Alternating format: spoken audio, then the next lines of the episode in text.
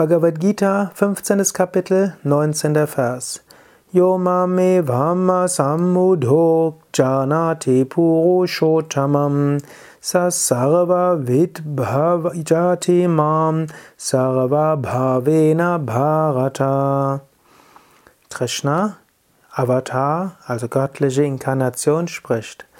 Wer mich also frei von Täuschung so als den höchsten Purusha erkennt, der verehrt mich da er alles kennt, mit seinem ganzen Sein, O Arjuna.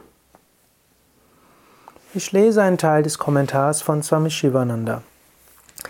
Die Herrlichkeit der Selbsterkenntnis wird in diesem Vers beschrieben. Der Aspirant, der weiß, dass Krishna kein menschliches Wesen, sondern der höchste Purusha, das höchste Wesen ist, ist frei von Täuschung.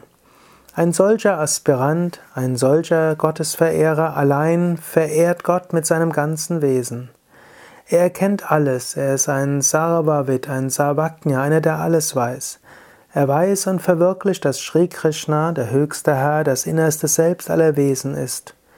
Er sieht das eine in der Vielfalt und die Vielfalt in dem einen.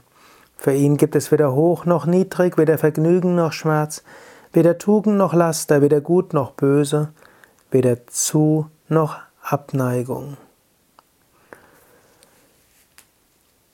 In diesem Vers, ich lese nochmals den Vers, wer mich also frei von Täuschung so als den höchsten Purusha erkennt, der verehrt mich, da er alles kennt, mit seinem ganzen Sein, O Arjuna. Hier verschmilzt auch Bhakti und Jnana, höchste Gottesverehrung und höchste Erkenntnis. Gott zu erkennen heißt Gott zu verehren. Gott zu verehren heißt Gott zu erkennen. Wenn du Gott überall siehst, schmilzt dein Herz voller Liebe zu allen Wesen. Wenn dein Herz schmilzt vor Liebe in allen Wesen, wirst du Gott überall erkennen. So kannst du den Weg des Bhakti oder des Jnana gehen.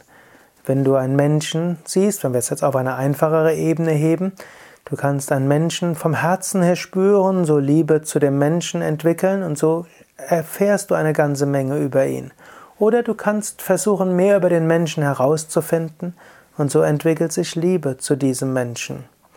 Auf ähnliche Weise, du kannst Gott lieben in jedem Teil seiner Schöpfung. Du kannst Gott verehren in der Schönheit, du kannst Gott verehren in all dem, was er dir Wunderbares gibt.